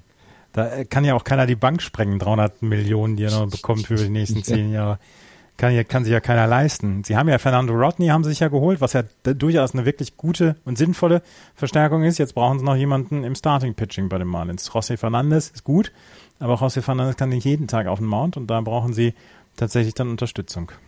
Und wieder jemand, der auf dem Bayermarkt sitzt und ein Starting Pitching haben will, wo wir wieder bei den äh, bei den Startern der Angels wären, die dann auf dem Markt sein können. Ja. Bei den Phillies ist gar nichts, oder? Klare Bayer. Gibt es da irgendjemanden, Bei den Phillies ist gar nichts, der, der, mehr, der mehr als ein McDonald's Cheeseburger wert ist. Du hast halt bei den bei den Phillies einen äh, wie wie Odubel Herrera, den aber die Phillies behalten Hör wollen. Auf. Nein, aber das ist einer, der der tatsächlich noch Trade Interesse hervorrufen würde. Ähm, aber ansonsten gibt's da halt niemanden. Peter Borges vielleicht ähm, für jemanden, der, der ganz verzweifelt ist. Vince Velasquez werden die Phillies auch nicht abgeben. Mhm. Ähm, das sind halt die zwei, also Velasquez und Odubel Herrera. Um die Leute wollen ja die Phillies dann ein neues Team aufbauen, deswegen werden die wohl nicht abgegeben. Ansonsten kannst du, kannst du die Phillies sofort wieder ins Guard drücken. Ja. Ne? Nee, da wird nichts passieren. Und bei den Braves gibt's auch eigentlich nur Julio Teheran, oder? Ja, aber das äh, tatsächlich Geben könnte interessant sein. Doch. Ach so. Nein. Ja, ja, ja. Retoman. Das ist der, das ist im Moment der, von dem alle sagen, das ist der beste Starting Pitcher, der auf dem Markt ist. Und da wird's ein Haufen. Aber ist er denn überhaupt auf dem Markt? Natürlich ist er auf dem Markt. Na, ja, der, Bra der, Braves GM hat gesagt, dass er nicht auf dem Markt ist. Genau. Zum ich ersten, auch gesagt. Zum 1. August wird er getradet. Hundertprozentig. Hundertprozentig. Okay, also passiert es nicht. Gut zu wissen. Julio Teheran wird vor dem 1. August getradet. Vor Oder? dem 1. August also, sogar? Vor dem 1. August 21 Uhr. Ah, okay. Hm, wird er getradet. Nein. Ja, doch. Würde ich nicht sagen, weil sie, ähm, ich glaube, ähm, die Braves haben sich dafür zu gut positioniert, jetzt schon, warten halt ab noch und gucken, wer jetzt kommt. Sie würden, also ich gebe dir recht, sie würden Teheran traden. Aber da muss jemand, das, da muss jemand auf, auf äh, also wirklich da zwei richtig gute Leute haben und nicht mit irgendwas hier aus der dritten, vierten Reihe ankommen. Und ich glaube nicht, dass es ein Team geht, das es so dringend not, notwendig hat, ähm, Starting Pitching zu, ver, ähm, zu verstärken, das dafür bereit ist, zu viel zu bezahlen, überzubezahlen. Und Julio Teheran werden sich nur überbezahlen lassen anders. Ja, natürlich werden sie die, sich überbezahlen lassen. Deswegen sagt doch der GM auch, wir geben ihn nicht ab. Ja, aber wen, okay, dann, ja, okay. Was bist du dann bereit als, als GM für Julio Teheran abzugeben? Das wäre meine Frage. Bist du bereit, nicht die dritten, vierte Reihe der Prospects von den Boston Red Sox, sondern jemand, der, ne? Es wird Teams geben, die mehr bereit sind zu geben, als, als äh, wir im Moment erwarten und das werden. Ähm, Julio Teheran wird getradet. Jetzt glaubt mir doch ein einziges Mal nur. Aber nochmal, nochmal, ja, ich glaube dir, aber dann sag mir, wer denn die Farm dafür hat. Also die Dodgers könnten es haben. Die haben eine sehr gute Farm. Das sieht alles sehr, sehr nett aus. Die könnten jemand sein, aber die lassen sich jetzt auch nicht überbezahlen. Das haben sie in den letzten Jahren, ähm, da haben sie schon gezeigt, dass, dass das, also, dass das nicht unbedingt mehr der Fall ist. Und dann fallen mir tatsächlich noch die Boston Red Sox ein, die aber Teufel tun, das hattet ihr ja gesagt. Bestimmte Namen, wenn die genannt werden, wird aufgelegt. Texas Rangers würde ich jetzt noch mit in die, in die, in die Ver äh, Verlosung werfen. Das könnte interessant werden, tatsächlich. Und vor allem für den, ähm, also für Teheran ähm, dann auch gleich beim, beim Contender dazu starten natürlich, der, der wirklich einen großen Schuss auf die, auf die World Series dieses Jahr haben könnte. Das ist aber dann auch schon fast wieder alles, die mir einfallen. Und ich weiß nicht, ob die Texas Rangers überbezahlen wollen. Mir fallen nur die Dodgers und die Red Sox ein und ganz ehrlich, die Red Sox sind nicht so blöd und verkaufen ihre Zukunft, ihre wirklich gute Zukunft für dieses Jahr World Series. Hey, dann warten sie lieber noch ein Jahr. Ernsthaft. Da kommt was auf den Free Agent Markt. Da kannst du, also ich, ich glaube nicht dran. Aber wir werden es ja sehen. Mhm. Und ihr werdet auf Knien angekrochen kommen. Ganz trotziges. Mhm. ja, genau. Glaubt mir doch. Mhm. Ähm, bei den bei den Braves hat äh, Hector Oliveira äh, sein Minor League Debüt gegeben, nachdem er seine ähm, Suspension wegen häuslicher Gewalt äh, abgesessen hat. Äh, darf jetzt wieder spielen, ist in der Braves Minor Organisation jetzt eingesetzt worden.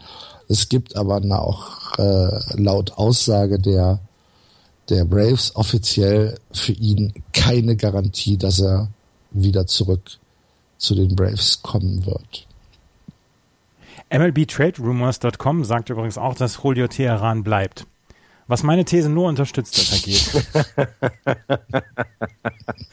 du bist da wirklich jetzt bockig, ne? Bin ein bisschen störrisch, ja. ja okay. Gut. Wo wir bei störrig sind, können wir mal in die Central weiter gucken.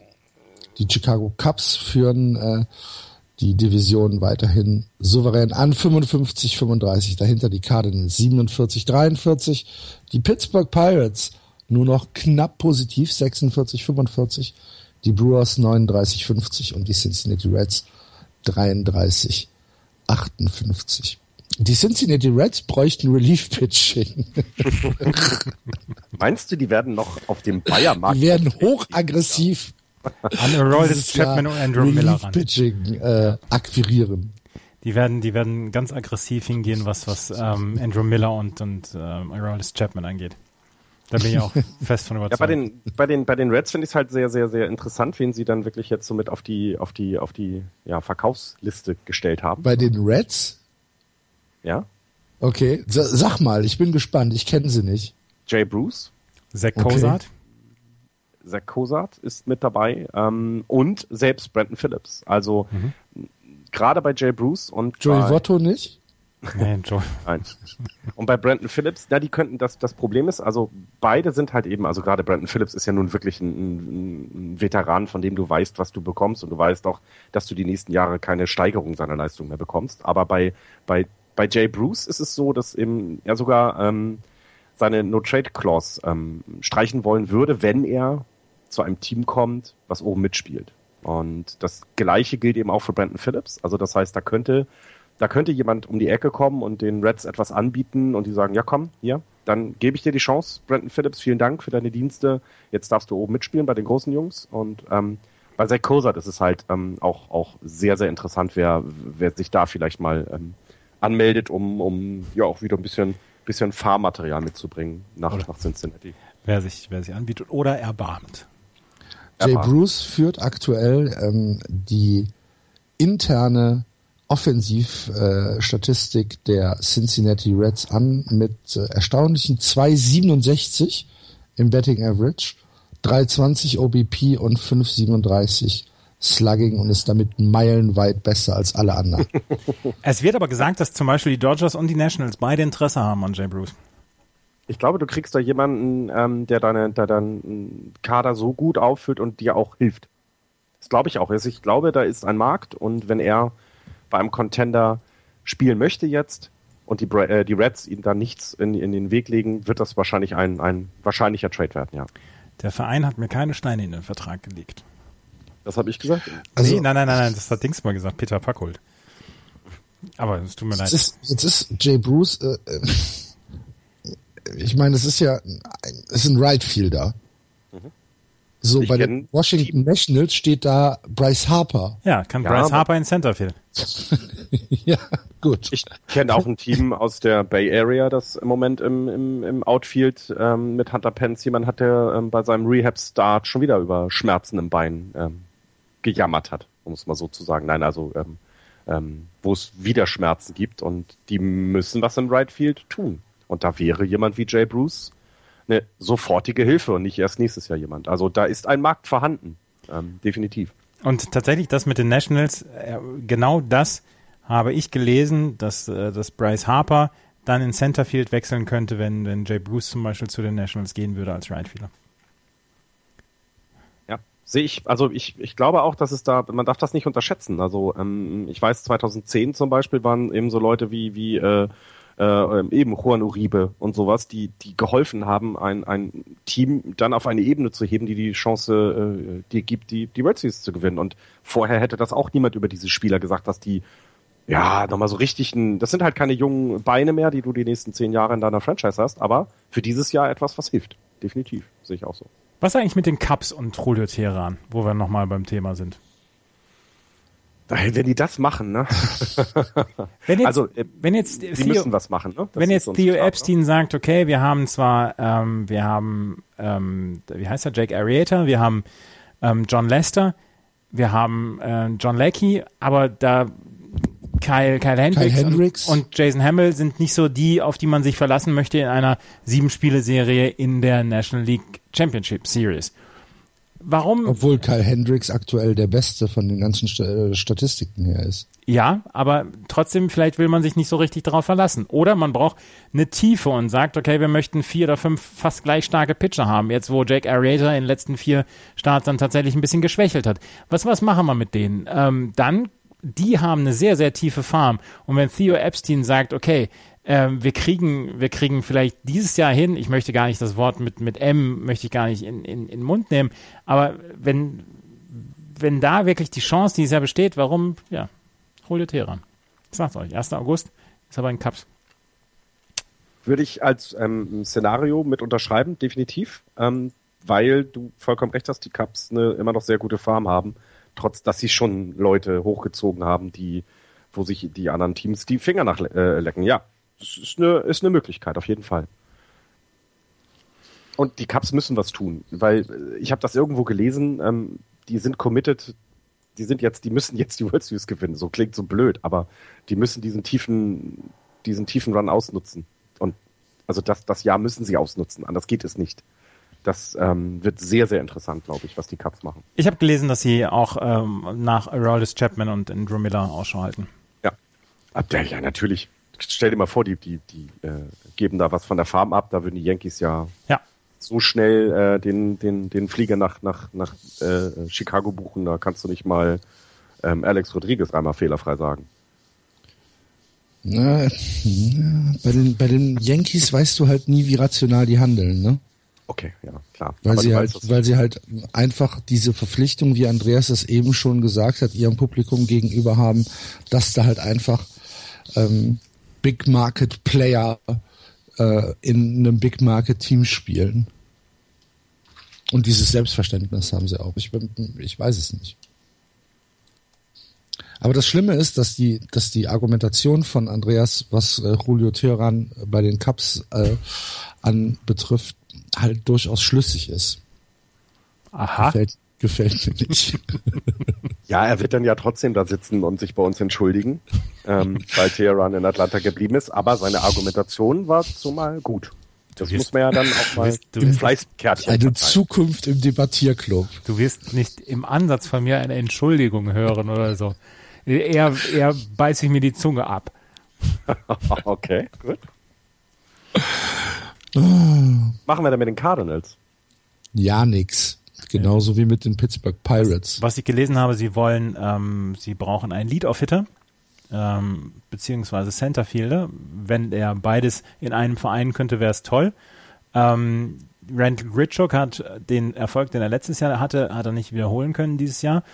Ähm, und wenn sie einen Lead-Off-Hitter Hitter hätten, dann könnten sie Matt Carpenter auf die drei setzen und dann tatsächlich eventuell wirklich in so eine traditionellere Rolle ähm, als, als jemand, der, der die RBIs bringt. Und ähm, ja, deswegen könnte es sein, dass die St. Louis Cardinals noch was Richtung ähm, Centerfield machen, beziehungsweise Richtung Lead-Off-Hitter. Insgesamt ist das Outfield ähm, durchaus nur medioker zu bewerten bei den Cardinals. Ne? Ja. Tommy Farm, ähm, Steven Piscotti und äh, Randall Gritchuk von links nach rechts. Puh. Ist halt Durchschnitt, ne? aber es ist nichts, nichts wirklich, äh, wo du sagst, das ist World Series Material. Nee, genau. Und deswegen Ja, könnte ich mir vorstellen, dass sie dann tatsächlich was im Feld machen. Und was man, glaube ich, weiß, ist, wenn man sich Spieler aus den Farmsystemen der Cardinals holt, dass da schon Dass die Ausbildung es- gestimmt hat. Genau, weil, weil es ist jetzt vielleicht nicht die Top-Prospects von den Namen her, aber ich glaube, die, ähm, das, das sind gut ausgewählte Spiele, wie du gesagt hast. Also das, das könnte sich, da könnte sich noch was ergeben, denn ähm, Wildcard ist immer noch ein Thema für die Cardinals, definitiv. Ja, Ja, ähm, okay, ich glaube nicht, dass die Cardinals viel machen werden. Ähm, genauso wenig, wie ich glaube, dass die Pittsburgh Pirates viel machen werden, auch wenn sie ähm, eigentlich ja auch allen Grund dazu hätten, äh, ihr Pitching zu tweaken. Ich habe, ich habe heute einen Artikel darüber gelesen, Garrett Cole ist von der DL zurück und sieht nicht mehr wie der alte Garrett Cole aus. Und ähm, das macht den Pittsburgh Pirates wohl dieses Jahr extreme Sorgen, wo sie dann den Anschluss wieder geschafft haben und wo sie eigentlich ganz gut dabei sind, dass sie vielleicht dann auch nochmal in so einem Markt für einen Starting Pitcher sein könnten. Ähm, Garrett Cole macht ihnen wohl wirklich Sorgen im Moment. Ja. Ich würde gerne Andrew McCutcheon bei den Giants sehen, aber das wird leider nicht passieren, weil die nichts auf der Farm haben. Das wäre auch ein super Trade. Die Cardinals äh, traden Andrew McCutcheon zu den San Francisco Giants. Pirates. Äh, die Pirates, Entschuldigung, weil sie ja sonst nichts zu tun haben. Nein, ich würde das gut finden. Mir würde das gefallen. Ja, klar. ich, Das wird auch ein paar anderen noch gut gefallen. du hast doch McCutcheon vor ein paar Wochen auf die Trading, äh, auf den Trading. Ich doch nicht. geworfen. Aber natürlich warst du das. Du hast gesagt, die sollten sich langsam mal überlegen, dass der da wegkommt, weil der immer schlechter wird. Ich habe gesagt, ich habe gelesen, dass jemand Ja. gesagt Ja, hat. ja, Ja, jetzt jetzt- wieder die anderen, ne? Ja, genau, echt. Nee, aber, aber ich glaube auch bei den Pirates ist es super schwierig, weil das ist so, auch, weiß ich nicht, ähm, es, ist, es, es wirkt alles so, es wirkt alles gut, es ist ein gutes Team, aber es wirkt auch nicht so, jetzt machen wir noch den einen, dieses eine Rädchen drehen wir etwas besser und dann, dann sind wir gleich an den Cardinals oder an den, an den Cubs vorbei oder an den Dodgers, was die Wildcard angeht. Sie haben jetzt zweimal von Washington relativ klar die Grenzen aufgezeigt bekommen in den letzten zwei Spielen. Insgesamt die letzten drei Spiele verloren, ähm, sind aber nur zweieinhalb Spiele aus der Wildcard zurück. Und irgendwie habe ich das Gefühl, sie, sie holen sich die positiven Records seit ein paar Jahren, aber spätestens im Wildcard-Game sind sie die gekniffenen. Und das ist, das tut mir ein ganz kleines bisschen leid für Pittsburgh.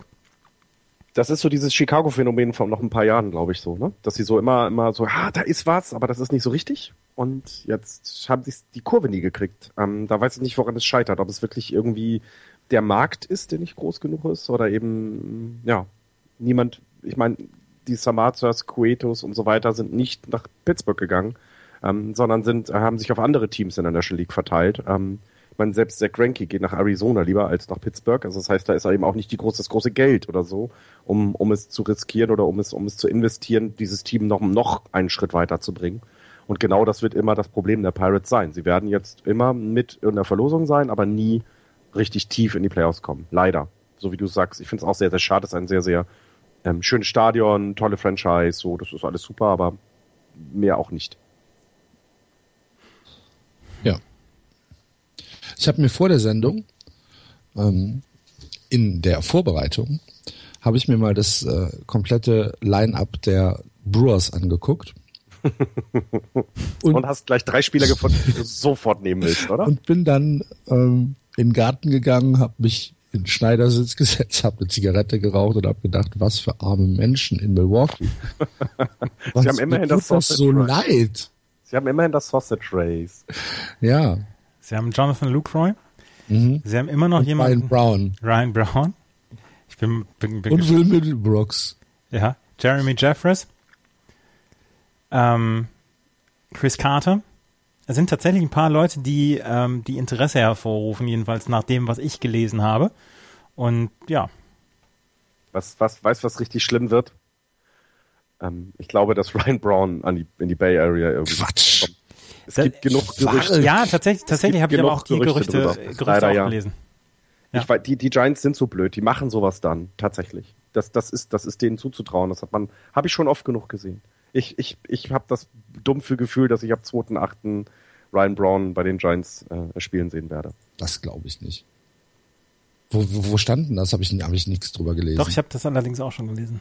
Wenn, wenn man äh, sich Trade-Gerüchte über Ryan Brown ähm, liest, und ich habe ja nun ein paar äh, Beatwriter und auch Blogs über die Giants gelesen, und da wird dieser Name immer wieder genannt. Ach du lieber Gott. Ja, sehe ich ähnlich. Aber ich meine, es ist, es ist, es ist wieder dieses, er möchte dann halt auch mal ne, bei einem Contender mitspielen und und und. Ich habe dieses Jahr aber auch schon Ryan Brown äh, Red Sox äh, Gerücht gelesen. Ach du, Ja, aber das war, als du deine dritte Flasche Schnaps aufgemacht hattest, weil die Red Sox wieder Clay Buckholz auf dem Mount hatten. das ruft jetzt gerade ähnliche Gefühle in mir hervor, als äh, äh, letzte Woche Heiko Westermann zurück in die Bundesliga kommen sollte. du lieber Gott, nein. Will ich nicht haben. Ja, du nicht, ich nicht.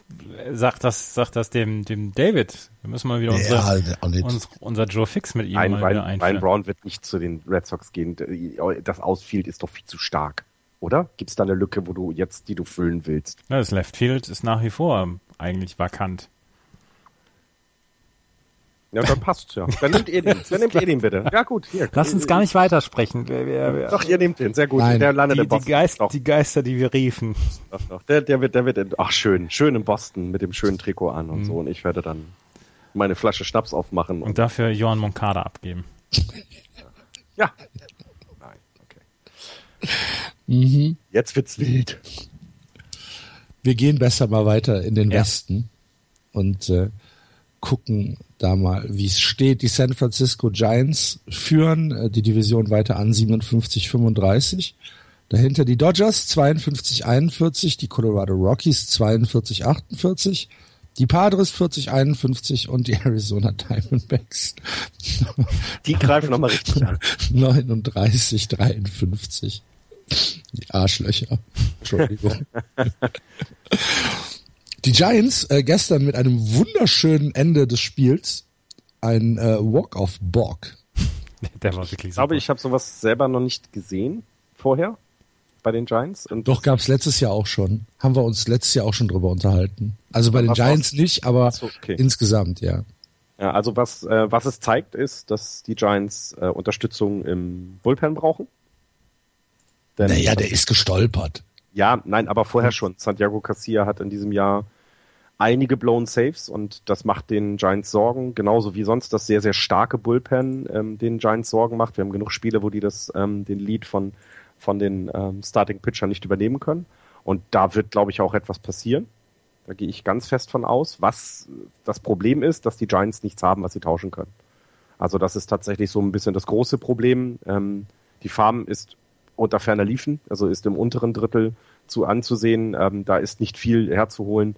Ähm, es gibt jetzt auch keine Spieler, die du sofort abgeben kannst ähm, und äh, auf die du verzichten kannst. Gibt es nicht.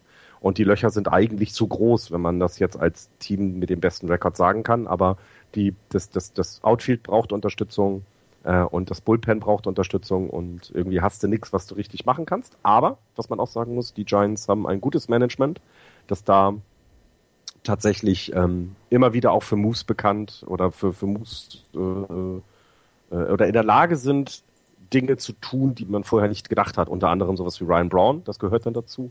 Ähm, aber auch eben andere Trades, die dann weiterhelfen und ähm, funktionieren werden. Denn die Giants müssen etwas tun. Sie haben ein etwas, also das Schedule wird jetzt etwas anziehen, Ähm, sie hatten ja nun in, in der ersten Hälfte wirklich das richtig große Glück, dass sie dass sie ein sehr schwaches, ein sehr softes Schedule haben. Das zieht ein bisschen an und dafür wird es für die, für die Dodgers, die ein etwas schwereres Schedule hatten, wird es etwas leichter. Und das kann eben ausschlaggebend sein für den Abstand, den du hast, um dann in die, in, in die Divisionsduelle gegen die Dodgers zu gehen. Und das sind in diesem Jahr noch sechs. Wir haben fünfeinhalb Spiele Vorsprung im Moment auf die Dodgers. Wenn man sich jetzt überlegt, dass man die sechs Spiele verliert, dann ist man halt auf dem Wildcard-Platz und nicht mehr der Sieger der Division. Und deswegen glaube ich, dass die Giants da definitiv was machen werden. Okay. Und die Dodgers traden Yasiel Puig. Die Dodgers holen sich Matt Moore und Chris Archer.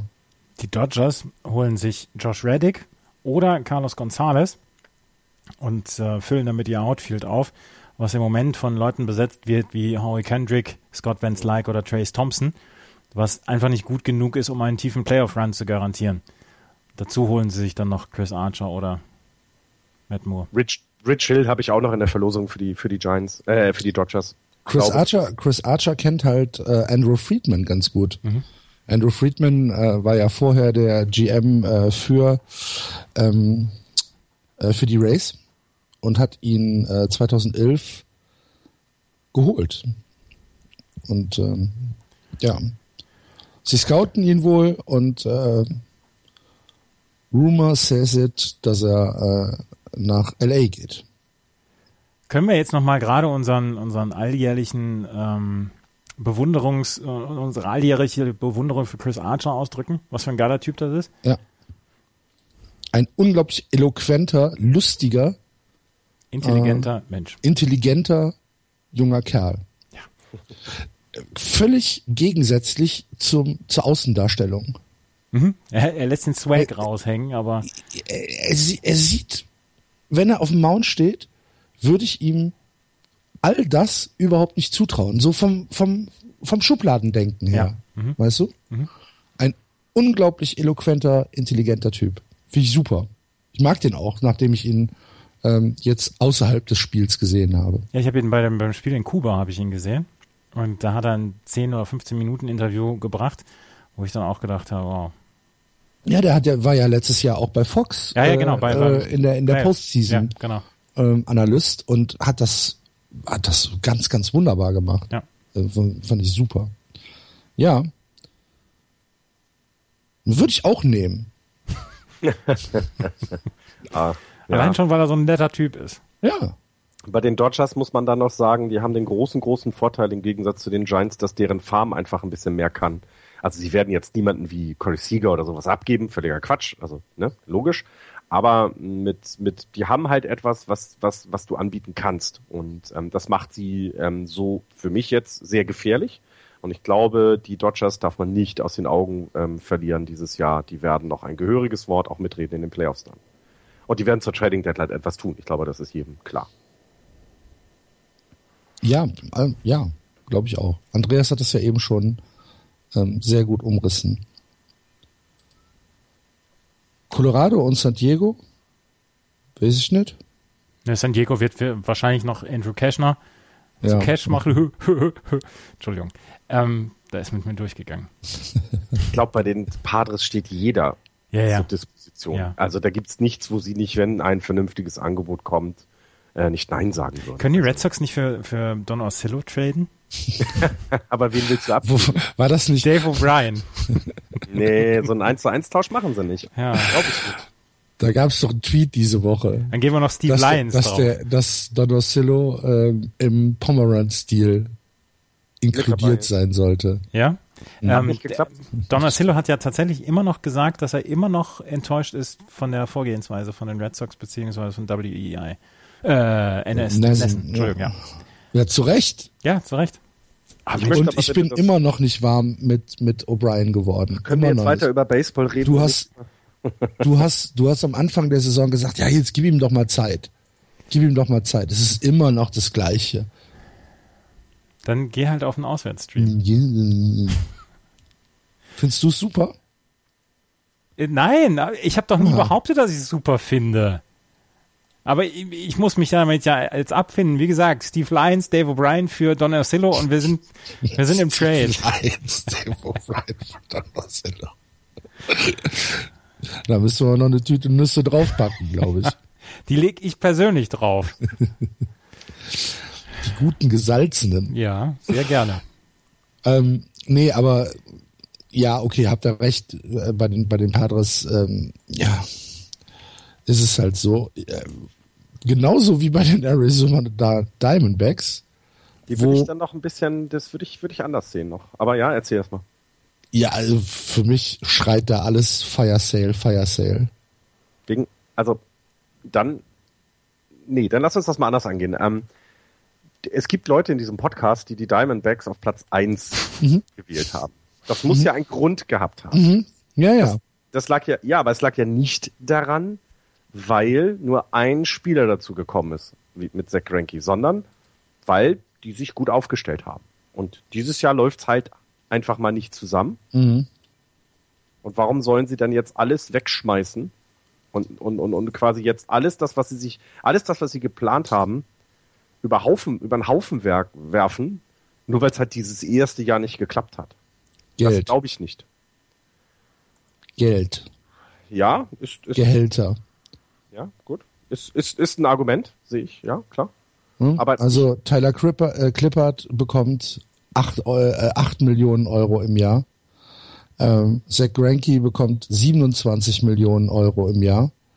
Ähm, Michael Bourne bekommt 13,5 Millionen Euro im Jahr. Dollar.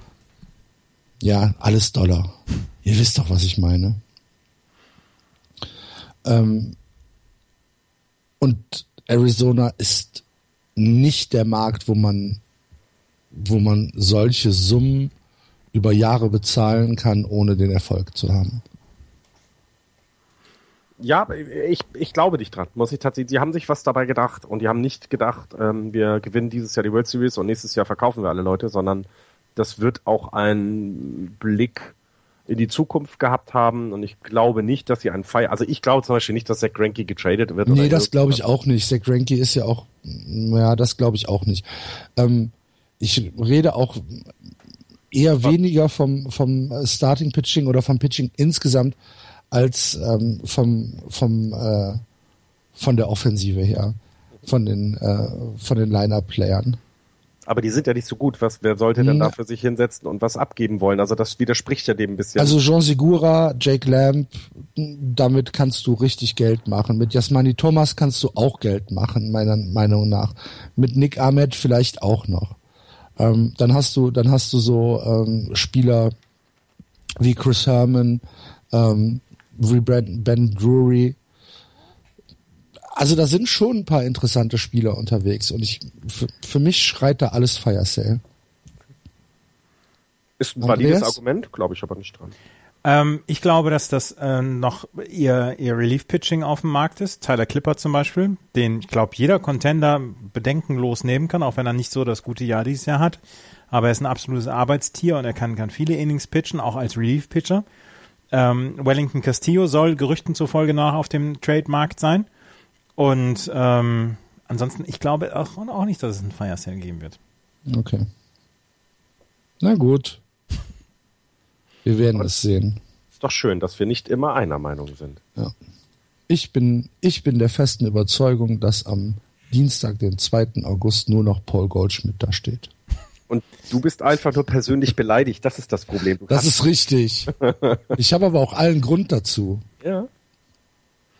Ja. Okay. Du solltest dieses, dieses Persönliche solltest du nicht so mit einwirken lassen in deine mhm. Expertise. Jawohl. Ähm, wird es denn, also wird es denn einen Blockbuster-Trade geben? Also wird es etwas geben, wo wir alle hinterher, also ist da was irgendwie schon zu hören? Hat, habt ihr was, also ich habe nichts gelesen, dass jetzt, wie gesagt, sowas wie Zach Cranky oder sowas, dass plötzlich was passiert, womit keiner gerechnet hat. Also ich glaube, da wird es jetzt nichts geben, was, was, was nicht schon vorher irgendwie gerüchtet war. Also letztes Jahr war ja der, der Trade von David Price, als wir, als wir die, die, die Trade Deadline Show gemacht haben, war ja so ein bisschen Price zu den, zu den, ähm, Blue Jays. War ja so, so ein bisschen der Trade. Jo. Und ähm, im Moment glaube ich, dass es eher eine etwas ruhigere Trade Deadline werden wird.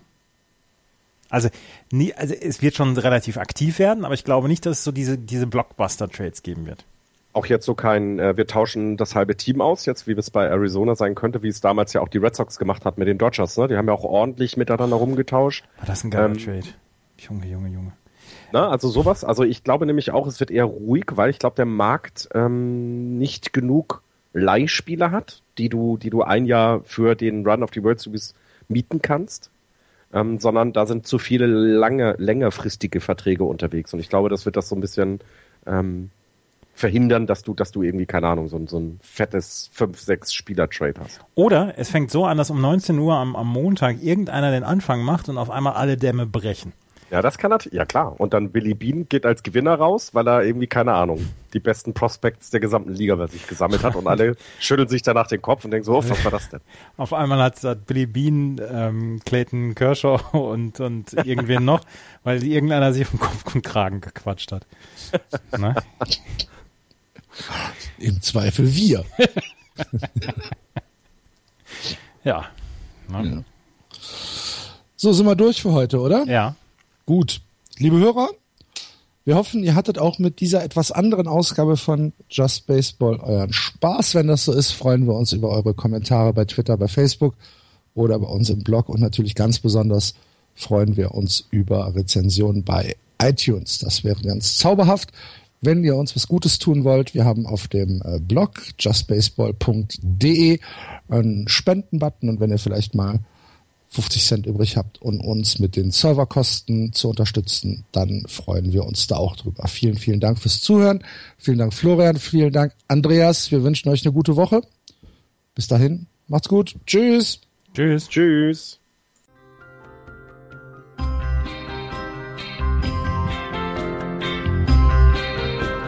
Das war Just Baseball. Ihr findet uns auf justbaseball.de, bei Facebook, bei Twitter und natürlich bei iTunes.